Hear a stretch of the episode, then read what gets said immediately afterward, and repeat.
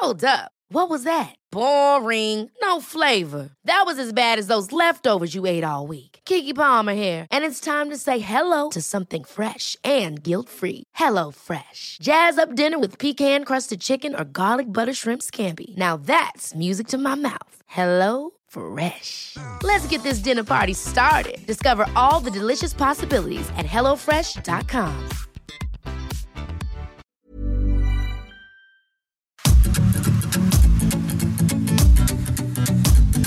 GastroLab es un lugar donde cabemos todos. Aquí encontrarás historia, recetas, producto, materia prima, vinos y un sinfín de cosas que a todos interesa, ya que con cocina y vino se aprende en el camino. Déjate llevar por el chef Israel Arechiga a un mundo delicioso. GastroLab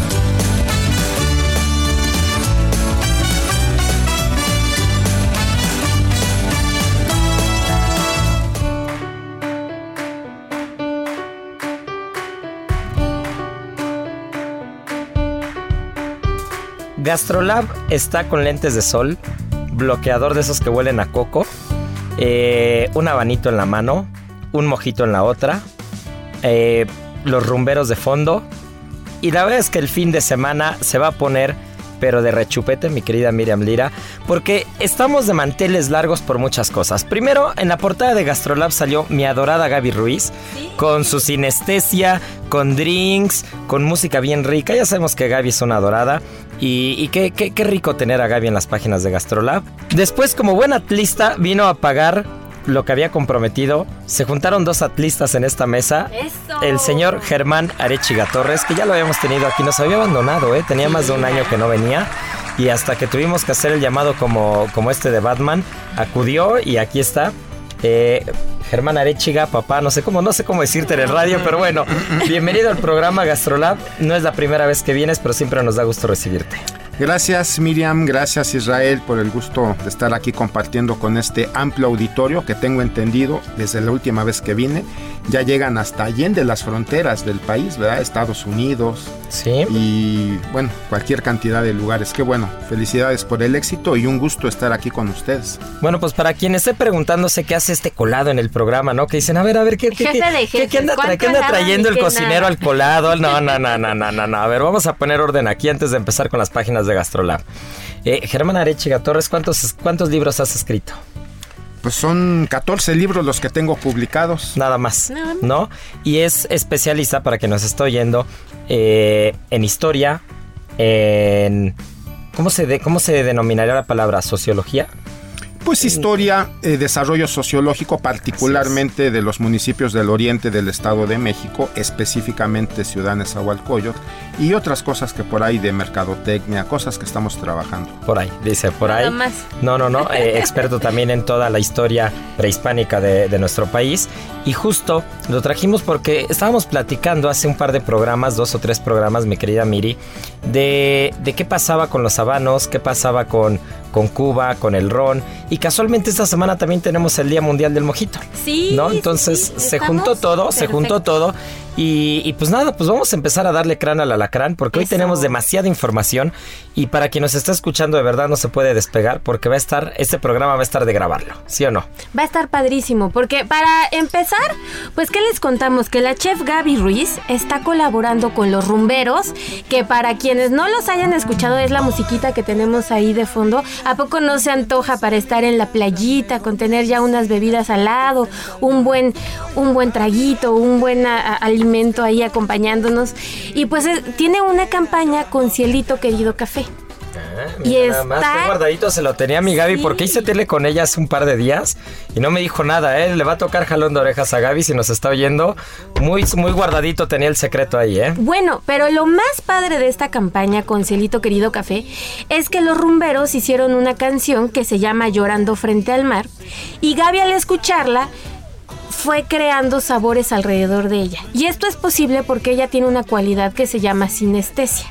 una cuestión neuronal que hace que ella en cuanto escucha sonidos los puede transformar en sabores. Entonces imagínense, esta, esta canción que es muy jocosa, que es muy alegre y demás, pues se unió con esta cafetería 100% mexicana y creó una bebida que se llama agua de olas y un paste que se llama paste de sol y tiene todos los sabores que uno se imagina que tienen cuando van a la playa. Frescura, acidez, cosas ricas, frescas que tenemos en, la playita.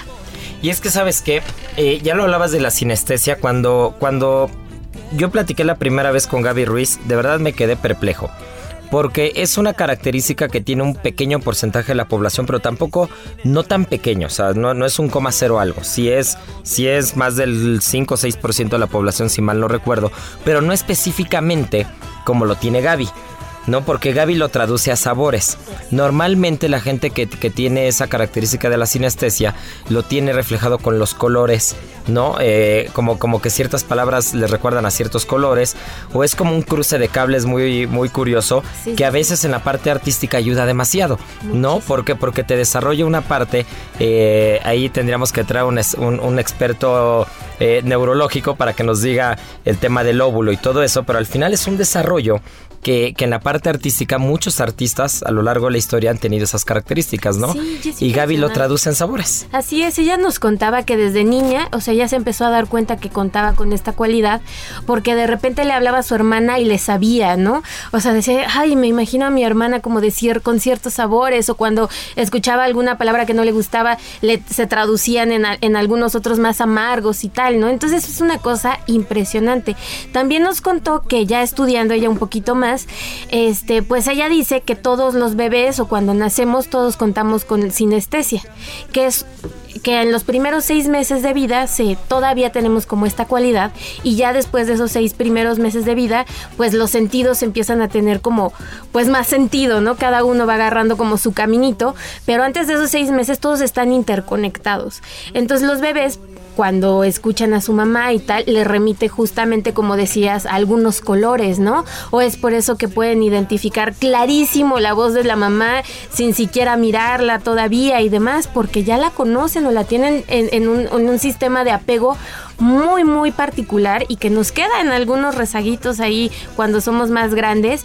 Pero Gaby pues se quedó con ese cruce tan, tan padre de cables y pues ella tiene esa capacidad, ¿no? Que, que la ha ido desarrollando muchísimo, la ha ido estudiando y perfeccionando para poder identificar con sonidos pues sabores, ¿no? Y sabores que además hacen mucho sentido, que no son disparatados, ¿no? O sea, que, que, que, que realmente llega a crear platos que, que, son increíbles, ¿no? Que tienen muchísimo sentido, que tienen toda una narrativa también, ¿no? Que puede ser una canción, que puede ser un poema, que puede ser miles de cosas.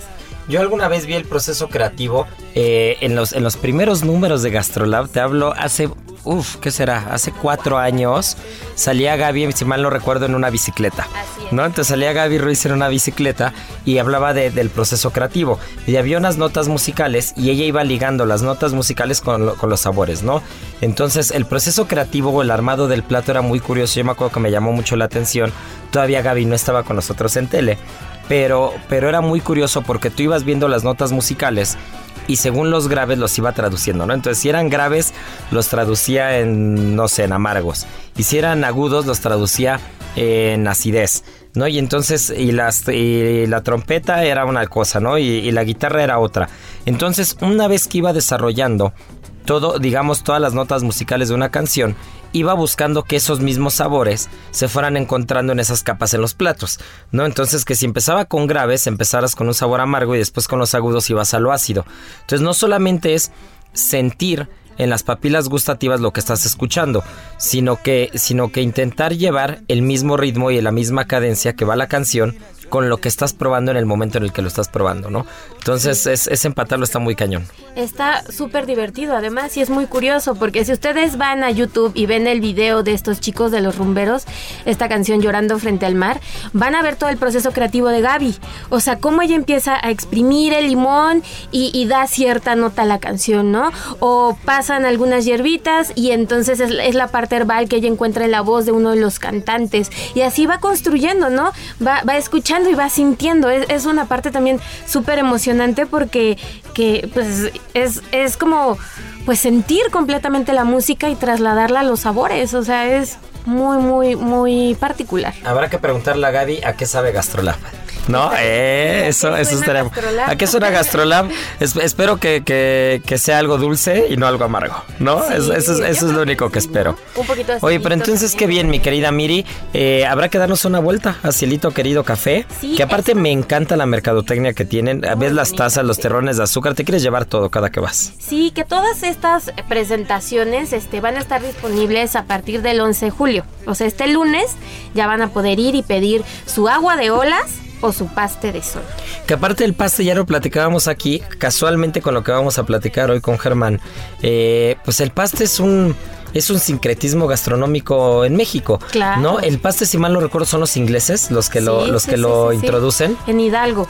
En Hidalgo, ¿no? Que, que no, no puedes cruzar una carretera en Hidalgo sin ver todas esas tiendas de pastes que aparte son una delicia. Sí, y que justo era para que los mineros pudieran llevar su lunch, digámoslo de alguna manera, a las minas, ¿no?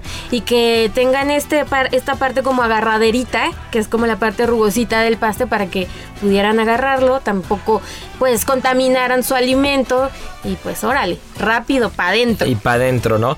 Para ti, Miri, ¿cuál es el mejor paste? Híjole, híjole, ¿qué será? ¿Qué será? Ah, Es que mi- yo soy un poco dulce también de vez en cuando, entonces quizá escogería un paste con arroz con leche. Que son ¿Y qué iba a decir eso? A ver. Germán, tú. Me ganó la idea, arroz con leche, claro. Yo iba a decir arroz con leche o de piña con queso. Uy, Uf, el- hay, hay unos de piña con queso. Y antes había una, una cadena de pastes en la Ciudad de México. No entiendo si solo cerró en esa plaza o cerró.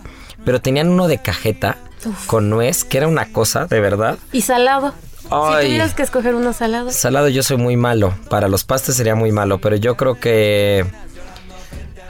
Ay, no sé. De cochinita pibil, si existe uno. Y si no, que lo hagan. Yo creo que yo carne molida. ¿Sí? Para ti. Papas con chorizo es mi Uh, favorito. sí, sí, sí. Uy, sí, Buena sí, idea. sí, sí, buena idea, casi picadillo.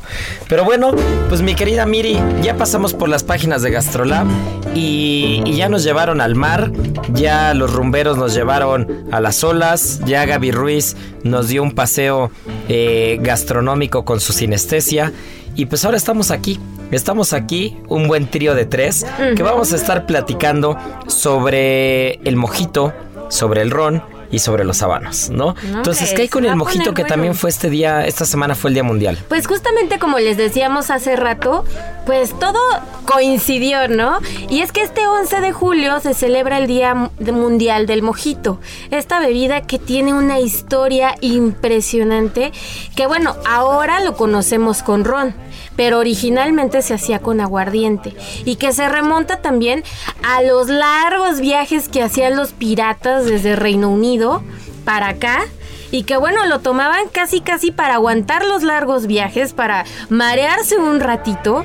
Y dicen por ahí, y desmarearse también, y dicen por ahí que lo ocupaban también para, cur- para curarse algunos males. Como el de escorbuto, fiebre, ¿no? Sí. También con los fiebre, cítricos, con el limón. Exacto. La gran cantidad de azúcar que tenía. Entonces eso les aguantaba, les ayudaba a aguantar los largos viajes, a estar un poquito más activos y que no se enfermaran. Aparte, una de las cosas curiosas es el antecedente de la caña de azúcar. Sí. ¿No? Que recordemos que, que la caña de azúcar no era autóctona de esta zona, ¿no? Ni, ni de la zona del Caribe, ni las Antillas, ni, ni la parte de Centroamérica. Realmente el Caribe eh, llega en la época árabe. Recordemos que los árabes conquistan la península ibérica y están más de 800 años en toda la parte sur, ¿no?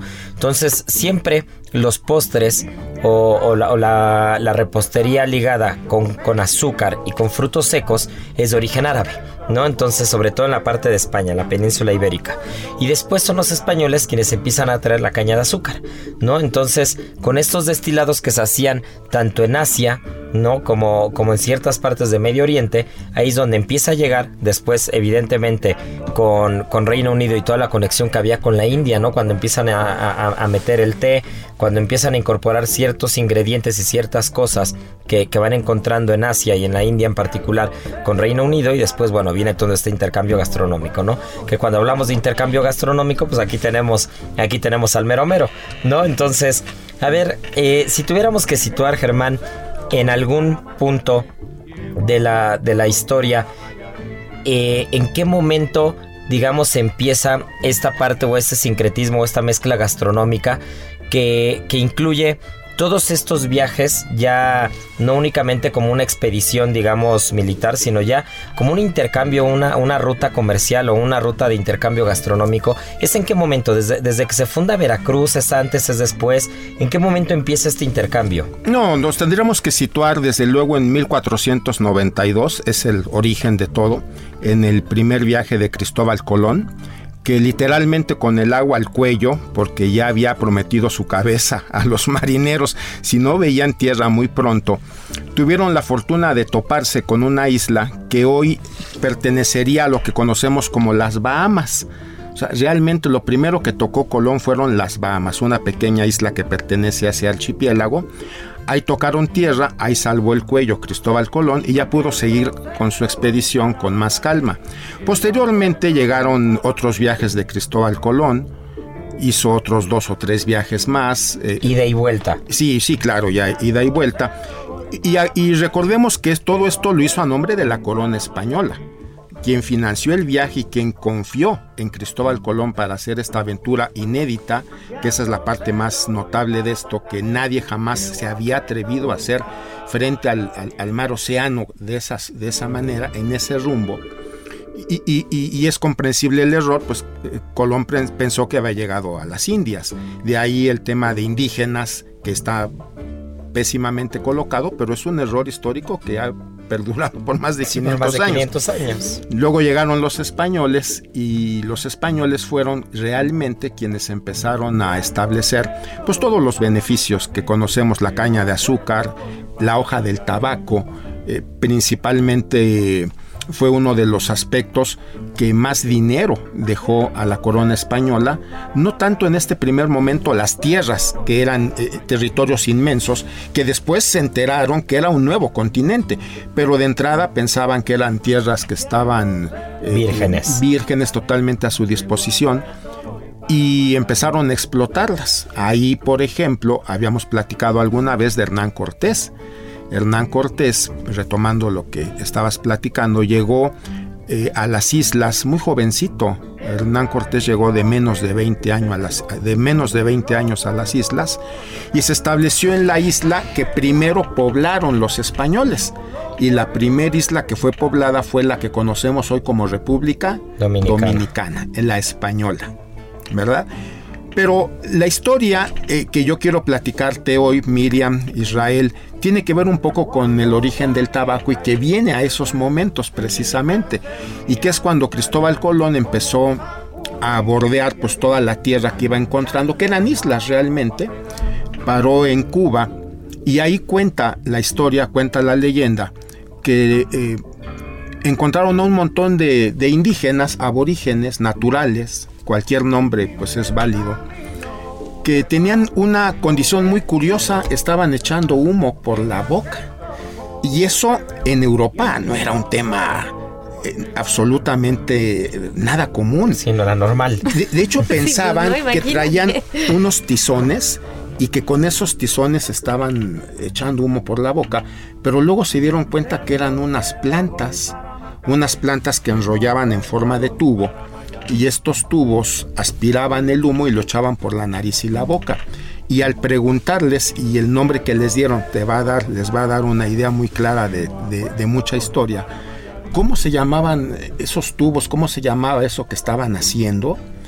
Les dijeron coiba, ah, que es el nombre que le daban ellos a este a estas plantas enrolladas que después eh, eh, adquirieron el nombre de tabaco, que es otra historia diferente porque tabaco proviene de una etimología en un sentido, pues, ambas desconocidas. Coiba es la forma en que hablaban los tainos, porque con quién se encontró Colón en su viaje. No se encontró con mayas, no se encontró con aztecas, se encontró con los indios tainos, que era una tribu que habitaba pues en esta parte del Mar Caribe. Y el Mar Caribe toma su nombre precisamente de otra tribu, de los caribes, que tenían la característica de ser antropófagos, esto es, degustaban la carne humana. No era raro que se comieran entre ellos. Entonces el mar Caribe de ahí toma ese nombre de una de las tribus.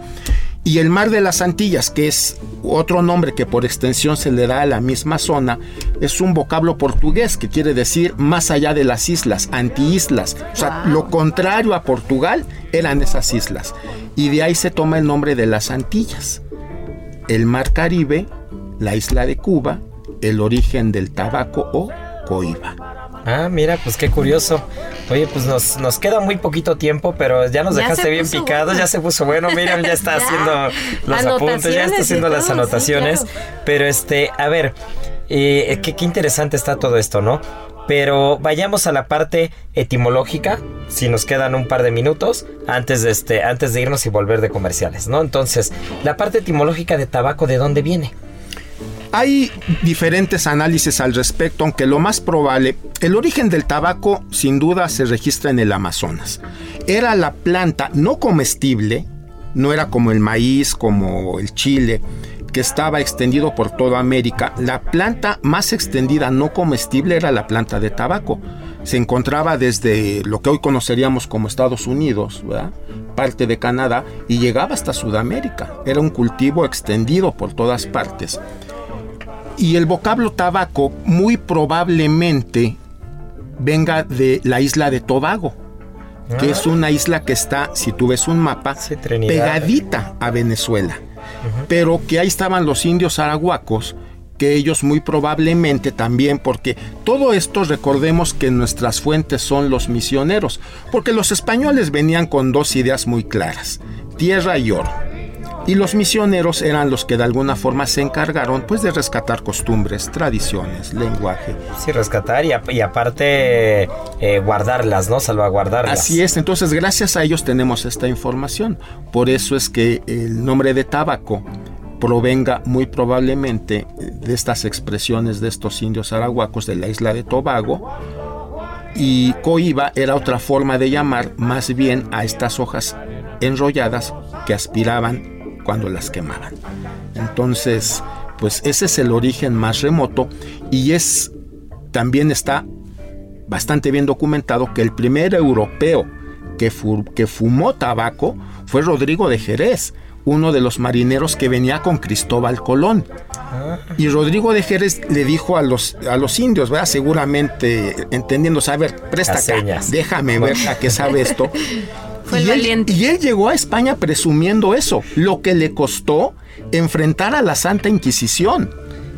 Porque Qué locura. el- la, única, el- la única entidad que podía echar humo por la boca y por la nariz era el demonio.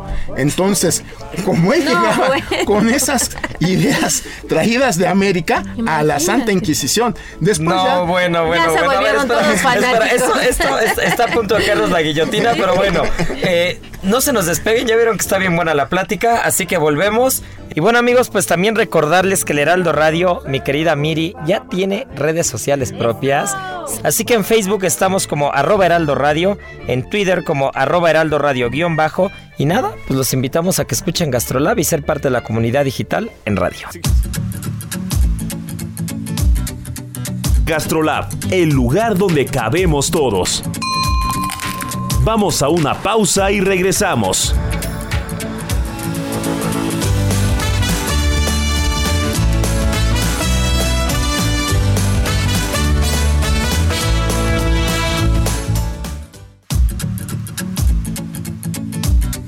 Gastrolab, el lugar donde cabemos todos. Estamos de regreso.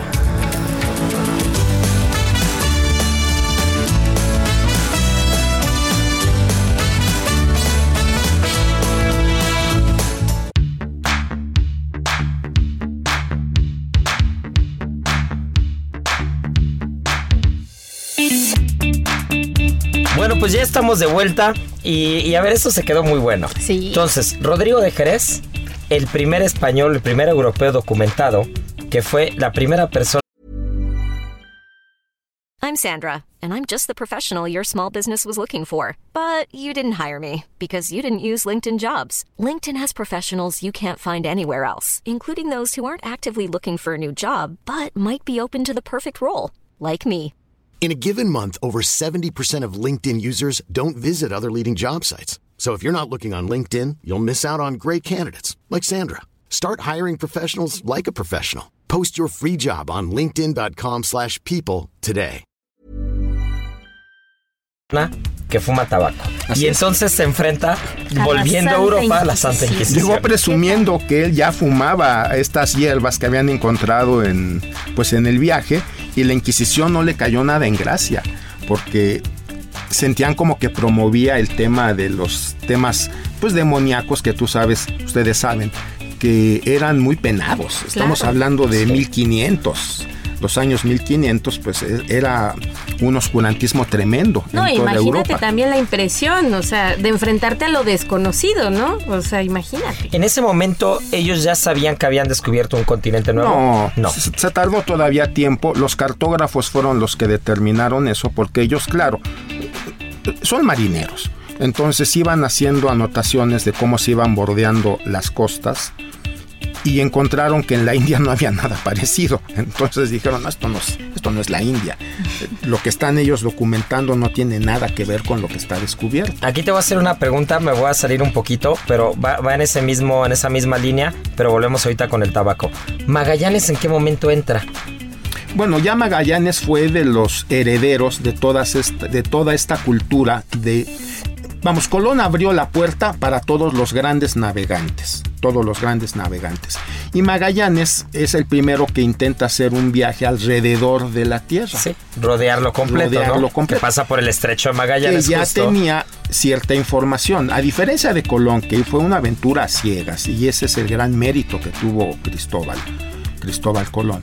Magallanes y otros que llegaron después, pues ya tenían la ventaja de que ya les habían abierto el camino, ya tenían ciertos eh, eh, bitácoras de tiempo, ya sabían más o menos las distancias eh, en- en, Rutas. en días, las rutas, lo que iba a ser. No deja de ser una, No, una ese- aventura momento, extraordinaria, pero eh, eh, francamente, pues lo de Cristóbal Colón, eso sí hay que enmarcarlo como una, una aventura épica. Nadie en su sí, momento sí. se hubiera atrevido a hacer un viaje de este tipo. No, y no estaríamos ni siquiera nosotros aquí, ¿no?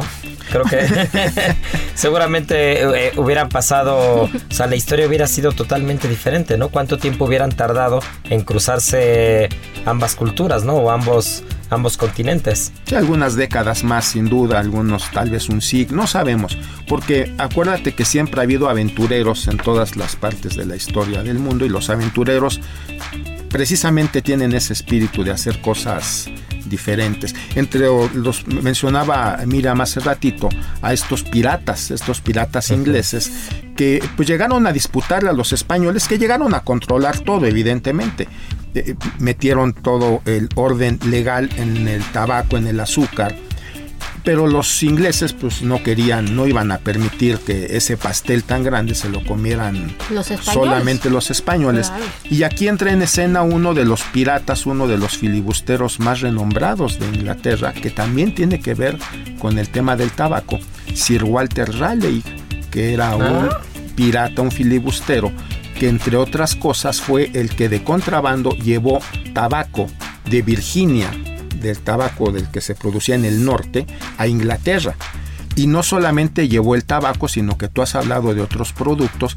También Walter Raleigh fue el que llevó las papas a Inglaterra. Ah, mira nada en más. sus viajes él iba llevando cosas y entonces iba eh, lo que encontraba y que tenía ciertas prohibiciones, él lo llevaba, llevaba las semillas, llevaba el producto para que Inglaterra también pudiera desarrollar el cultivo. Entonces el cultivo del tabaco en Inglaterra y el cultivo de las papas en Inglaterra se le debe a este pirata. Sir Walter Raleigh, que aunque era pirata, la reina no nombró Lo- sí, lo nombró caballero. ¿Qué Así es. Y tan perseguidos en su momento, ¿no? Y Sí. sus nombres han trascendido siglos y siglos y hoy famosísimos. Y que, Ustedes y ya que en saben por México, y que en México aparte, eh, pues Campeche era un, era un, era un Claro. punto fundamental para Sí, ellos, sí, ¿no? sí. O sea, de ahí ya lo platicábamos antes del origen de la palabra cóctel, ¿no? Sí. Que, que los ingleses llegan y ven que hay una, hay, hay como dos vertientes, ¿no? Una de ellas que este, que, que ven una bebida en Campeche, ¿no? No sé si fue en Ciudad del Carmen, en algún, en algún lugar de Campeche, ven una bebida y, y los colores de la bebida simulaban eh, la cola de un gallo, ¿no? Entonces tal cual era cóctel. Y la otra es que hay una hierba que se llama cola de gallo y que con esa hierba lo usaban como agitador de las bebidas, ¿no? Entonces, cualquiera de las dos, de, las dos vertientes fueron los ingleses quienes le ponen la palabra cóctel a, pues, a esta mezcla de bebidas, ¿no? Estas recetas de, bebidas que, al final se dan en Campeche, ¿no? De manera muy curiosa. Ciudad amurallada para defenderse precisamente de los piratas. De los piratas, ¿no? Y entonces, bueno, volviendo al tema del tabaco y el tema del intercambio gastronómico, entonces, eh, Rodrigo de La Inquisición, lo empieza a perseguir y entonces ahí sí ya empieza un vaivén gastronómico y de intercambio de producto y materia prima, ¿no? Así es. El tabaco era el único producto no comestible que a gran escala empezaron a llegar a llevar a España porque digo, después de la Inquisición y de lo que le pasó al pobre de Rodrigo, la verdad es que el gobierno español vio una gran posibilidad económica en el tema del tabaco porque eh, los europeos lo acogieron con singular ánimo. Alegría, ¿no? Claro, eh, el hecho de fumar se ha convertido en un placer sensorial al, paso de los tiempos. Un buen, un buen puro, tú lo disfrutas con los cinco sentidos. Claro. Hasta escuchas cómo se va quemando, porque pudieras decir, bueno, me queda claro el olfato, me queda claro el gusto, me queda claro el tacto, pero cómo puedes, la vista desde luego, pero cómo el oído, ¿no? Pues cuando se está quemando, cuando está ardiendo, es también es un placer, un, deleite eh, eh, fumar un puro, un buen habano, acompañado de un buen ron, una buena bebida, después de una buena comida, rociada con unos vinos, pues se ha vuelto una costumbre muy muy aceptada en, todo, en, en todas partes del mundo, pues fumarse un, un, cigarro, pero ¿por qué no si ya vamos a ir evolucionando, ¿por qué, uno, ¿por qué no un buen puro? Y por qué no dentro de la categoría de los puros un buen habano. Claro. Que de los puros son el top, es el tabaco premium, es eh, el non plus ultra, lo mejor de lo mejor en los puros son los habanos. Eso dicen al menos los cubanos. y el rey de muchas sobremesas también, ¿no? ¿Cuántas sobremesas no empiezan con un buen purito? No, en los restaurantes, bueno, que, les platico yo, ¿no? En los restaurantes una de las cosas que más hace que un restaurante funcione son las sobremesas y las sobremesas sin un buen destilado como un ron o un whisky y un buen puro, un buen habano, no se eh, arman. No se arman, no, no, se, hacen.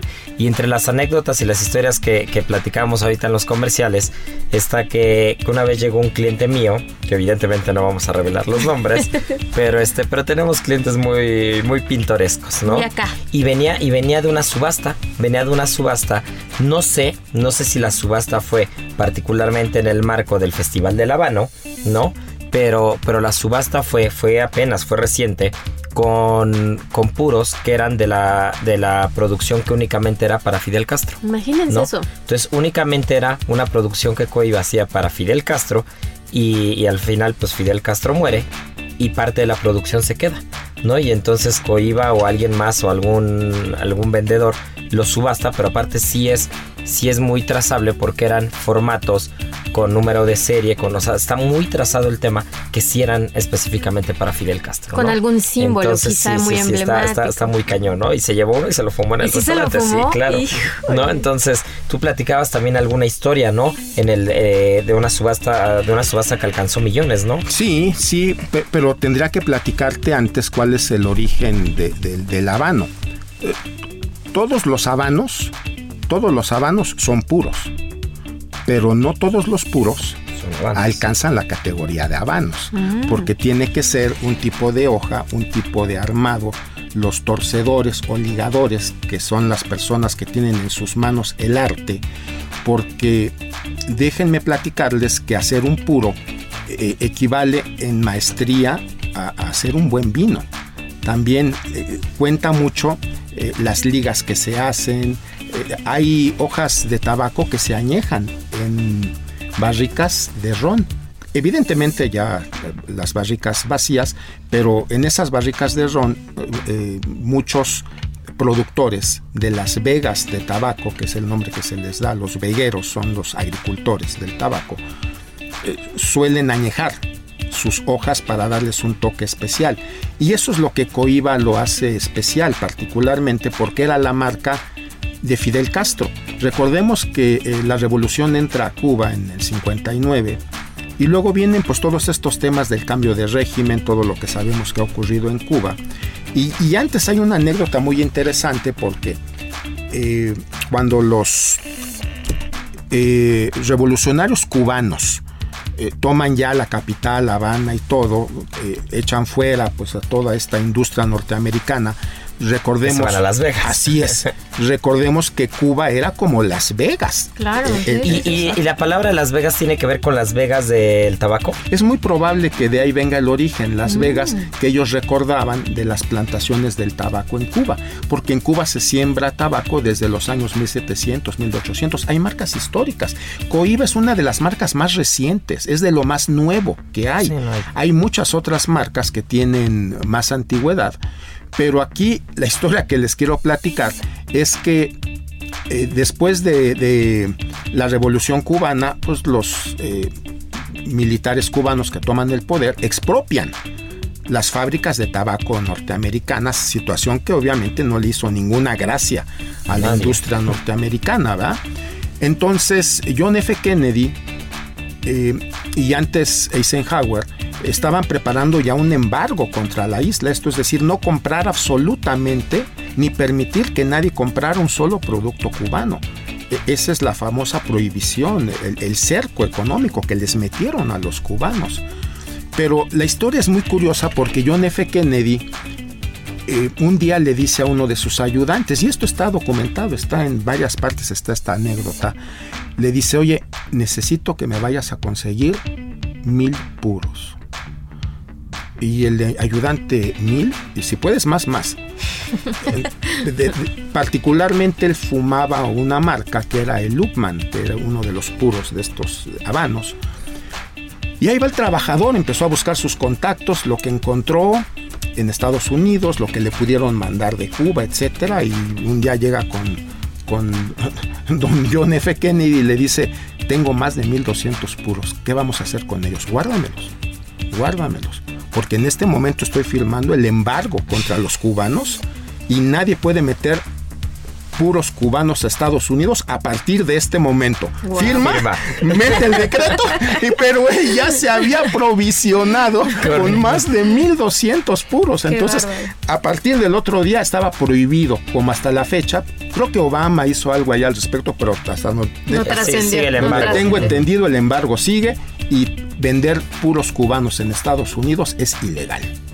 Pero John F. Kennedy primero lo primero, primero se aprovisionó de sus puros, firmó el papel y hagan lo que quieran con ese documento. El embargo tiene más de 60 años que ya aplica, pero John F. Kennedy salvó su gusto, su armamento por los, puros cubanos, sí. Oye, y al final, ¿quién funda la isla de Cuba? es, o sea, el nombre es Santiago de Cuba. No, no, Santiago es una de las poblaciones. Cuando los eh, eh, Cristóbal Colón eh, toca por primera vez para los europeos Cuba. Recuerda que habíamos dicho que había llegado a las sabanas, luego bordeó, encontró Cuba, se aprovisionó de agua, ahí es lo que dicen los, los historiadores, y luego caminó hacia República Dominicana, que, evidentemente era una isla, no estaba separada en Haití, República Dominicana, era una isla, y ahí funda la Española. Entonces, el primer asentamiento europeo en América es la Española, es la primera ciudad. Y esto fue en 1500, 1504, eh, eh, cuando los españoles ya tenían pleno dominio de la Española, y de ahí prepararon el salto a Cuba. Pero eso fue hasta 1511. Tardaron bastante. No, no fue un tema tan rápido porque tenían que llegar, eh, dominar. Acuérdense que los indígenas, los aborígenes, los naturales, no querían a los extranjeros. Entonces había guerras constantemente y eso costó mucho trabajo. Entonces el dominio de Cuba se da hasta 1511. Es cuando ya los españoles someten a las tribus, a los caribes, a los tainos, a los eh, siboneyes, etcétera, todas estas tribus propias de las Antillas, del Mar Caribe, y entonces es ya desde, desde Cuba, desde donde los españoles en su estrategia ya plantean entrar a tierra continental, que el objetivo era Yucatán. Y, y empezaron a mandar varias expediciones hacia Yucatán desde Cuba. Desde Cuba, claro, por la cercanía. Así ¿no? es, pero esto no fue sino no fue antes de 1511. Y Santiago de Cuba fue una de las muchas ciudades que fundó el encargado por parte de la corona española del rey que era Carlos I de España, Carlos V de Alemania, era el mismo rey, y le encargó a Diego de Velázquez. Diego de Velázquez era el adelantado, era el nombre que se le daba al encargado de la misión. O sea, tú eres el adelantado. Ese es el título que se le daba. Y era un título de mucho orgullo, ¿eh? Así se le ubica Pues en como los libros. conquistador, tal Eh, cual. Sí, el adelantado, o sea, el que lleva la mano del rey en esta misión. Y Diego Velázquez funda varias ciudades en Cuba, entre, en Cuba, entre ellas Santiago, y desde ahí va. De hecho, Hernán Cortés fue gobernador de, de Santiago De de, Santiago de Cuba. Sí, fue no gobernador, fue pues eh, como el intendente, como el presidente municipal, para entenderlo así. Era el que eh, eh, gobernaba esta parte de la isla. Y de ahí fue donde Hernán Cortés se brincó las trancas, desobedeció a Diego Velázquez, que era además su cuñado. Eran parientes. Diego Velázquez lo había traído a las islas, le dio trabajo, le dio apoyo. Y un día Hernán Cortés dijo, bueno, si alguien va a conquistar esas tierras, Soy yo. he de ser yo. Y Y entra, y entra por Veracruz. No, entró primero por Yucatán. Es toda una historia. Yo creí Sí. que primero había llegado a Sí, Veracruz. no, no, no, no. Él, él- él funda Veracruz, pero entonces entra por Yucatán. Entra por Yucatán porque, de hecho, e- e- ya les había platicado que había habido varias expediciones previas de los españoles. Alvar Núñez Cabeza de Vaca había naufragado y se había convertido eh, eh, como los indios. En un local. eh, en un local. Gonzalo Guerrero, varios estaban ahí. Jerónimo de Aguilar, que precisamente la historia de Jerónimo es muy interesante porque Cortés sabía que había dos españoles que estaban perdidos en las tierras mayas, que ya no eran mayas, ya los mayas habían desaparecido pero eran, digamos, vestigios de, de tierras mayas. Entonces se encuentra a Gonzalo Guerrero totalmente tatuado de la cara, perforado. Y Gonzalo Guerrero le dijo, yo ya no tengo nada que ver con España. Yo pertenezco a estas tierras y si vienen a invadir yo voy a pelear contra ustedes. Gonzalo Guerrero. Y Jerónimo de Aguilar inmediatamente se trepó al barco. Él dijo, sácame No, de aquí. sácame de aquí. ¿No? diferentes formas de, de ver las cosas. Entonces, recogen a Jerónimo de Aguilar, siguen bordeando, entran por Tabasco, por Centla. En una de estas poblaciones les regalan a la Malinche, ahí recogen a la Malinche, en una de estas poblaciones, porque ellos batallaban, peleaban, pero los locales, al ver que tenían una superioridad, mejor hacían las paces y como tributo eh, mandaban mujeres, entre otras cosas. Entonces mandaban pues comida, lo que hubiera, pieles, etcétera, y mujeres. Y entre esas mujeres se encontraron a la Malinche, que tiene una característica. La lingüística, ¿no? Malinche hablaba maya y náhuatl. Jerónimo de Aguilar, Español español, y maya. y maya. Entonces era una triangulación tremenda porque Cortés decía algo en español, Jerónimo lo decía en maya, la Malinche de maya al náhuatl, y así No, fue bueno. como Moctezuma entendía lo que Cortés le estaba diciendo. Prácticamente un teléfono descompuesto, si lo quieres ver, porque era una triangulación. Entonces Cortés gritaba y Jerónimo gritaba y la Malinche gritaba. entonces- pero era así. Y luego Moctezuma respondía, la Malinche que hablaba maya se lo decía a Jerónimo, porque la Malinche no hablaba español. Sí, ¿no? Jerónimo que hablaba maya se Y lo decía en español, y, y Cortés ya lo entendía. E- Ese, ese fue, fue de los avatares que tuvieron que pasar, imagínate, para que se diera esta conquista, este- esta empresa que hizo Hernán Cortés. Y gastronómicamente hablando, para rematar, porque ya nos quedan muy, muy pocos minutos, se nos está yendo, pero como un vasito de mojito, ¿no? Sí, sí. Pero este, Miri puso cara de tristeza. Ya, ya casi son las 2 de la tarde. Sí, ya casi son las 2 de la tarde. Pero, pero gastronómicamente hablando, entonces, esa es la parte histórica. Pero después viene ya la fundación de Veracruz. Ah, sí, claro. Y ahí es el puerto de entrada de, de toda la materia Fí- prima, ¿no? Fíjate que ese fue un pretexto de Cortés. Cortés no le interesaba fundar ninguna ciudad, ni mucho menos. Lo que pasa es que tenía noticias de que el rey de España ya se había enterado de que se había ido por la libre. Sí, que había desobedecido. que ¿no? había Velázquez. desobedecido a- al adelantado. E- Era una ofensa grave y él sabía que le podían esperar penas graves en España una vez, no importara lo que ocurriera. Entonces empezó a congraciarse con el rey y funda una primera ciudad en nombre del rey. Estas tierras quedan en nombre del rey Carlos I de España y manda la noticia. No es como hoy con un WhatsApp que te enteras rápido. Sí, sí, sí, sí, sí, sí. Mandó al mensajero y el mensajero, no En sé, barco. 60 días después le dijo, acaban de fundar una ciudad en las nuevas tierras en su honor. Ah, entonces el rey dijo, ah, bueno, si así están las cosas, Está bien. adelante, ¿no? Entonces, Que fue la Villa. Rica de Veracruz. que fue después. la Villa Rica de la Veracruz, efectivamente. Pero eso ocurrió mucho después. Vamos, no fue directo de Cuba a Veracruz. Hizo todo un, un- un traslado, un camino. travesía. Y ya de Veracruz, efectivamente, ahí ya tenían noticias de todo. Ahí dijo, vamos sobre la ciudad más rica de este lugar, México Tenochtitlán. Tenochtitlán. Y de ahí hacia el centro del al país. otro lado de los volcanes. Pues por donde sea. Pues está el famoso paso de Cortés, precisamente. Claro, Sí, sí, sí. claro. Por ahí Por las cumbres de Maltrata, por toda esa zona, ¿no? En Puebla. Sí, sí, sí. Y que Puebla es la gran ganadora de esta historia, gastronómicamente hablando, ¿no? Sí, sí, Porque Puebla es la ciudad más adelantada en cuanto al mestizaje gastronómico. Por ahí pasó ¿no? absolutamente Por ahí pasó todo. Era la aduana gastronómica. O sea, la ciudad más adelantada, eh, gastronómicamente hablando, de este país, la más adelantada fue Puebla siempre. ¿No? Ya posteriormente Oaxaca y otras otras zonas, ¿no? El sureste, ya conforme ya en la época más moderna, pues muchas otras zonas de- de- del país, el mismo Bajío, ¿no? Baja California, muchas zonas, pues gastronómicamente hablando, avanzaron demasiado. Pero la cocina conventual, la cocina, eh, la cocina de los dulces típicos, de los moles, del mestizaje, del producto, la materia prima, pues siempre fue la poblana la gran ganadora, Sí. ¿no? Entonces, la ganadora de esta historia es esa. Y bueno, pues para rematar algún otro dato curioso de los habanos, de los puros, del ron, de algo, porque nos queda un minuto. Bueno, decir que eh, la fábrica Coiba fue un invento de Fidel Castro porque después de la revolución necesitaba que toda esta riqueza que tenía el, el tabaco eh, se consolidara en un proyecto y el proyecto de Fidel fue eh, la fábrica Coiba. Eh, eh, que se fundó en un espacio que se conoce como el Laguito, que es una de las poblaciones ahí cercanas, y tenía una característica, solo trabajaban mujeres. Entonces Fidel Castro, porque era un oficio de hombres, eh, el tabaco y todo lo relacionado era solo de hombres. Y todo el tabaco que se producía en Coiba no era exactamente para Fidel, era para los regalos de Fidel. Si venía un mandatario de otro país, era puros Coiba, si era un artista, si era un deportista, si era alguien importante, Fidel regalaba esos, curo- es- esos puros como una forma de agradecimiento y de ahí se hizo muy famosa la marca y bueno, hoy en día es una marca top, es una marca Reconocida. muy reconocida. Sí, pero el origen, y el origen de la palabra es eso, ¿no?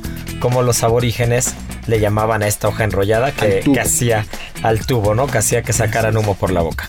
Pero bueno, pues esto es Gastrolab. Muchas gracias por escucharnos. Ya Beto Producción, este, ya me está corriendo, me está diciendo que ya, ya son las 2 de la tarde, es hora de irnos.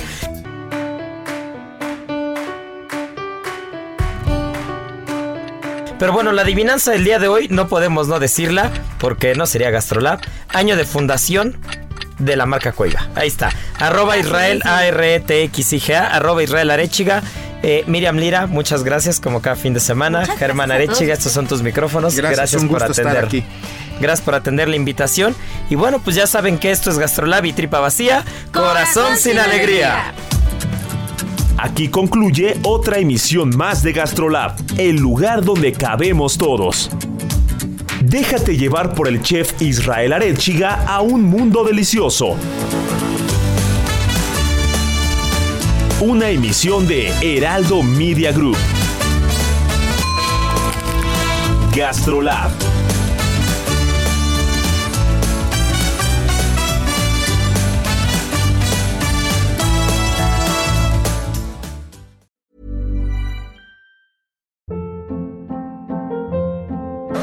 Hold up. What was that? Boring. No flavor. That was as bad as those leftovers you ate all week. Kiki Palmer here, and it's time to say hello to something fresh and guilt-free. Hello Fresh. Jazz up dinner with pecan-crusted chicken or garlic butter shrimp scampi. Now that's music to my mouth. Hello Fresh. Let's get this dinner party started. Discover all the delicious possibilities at hellofresh.com.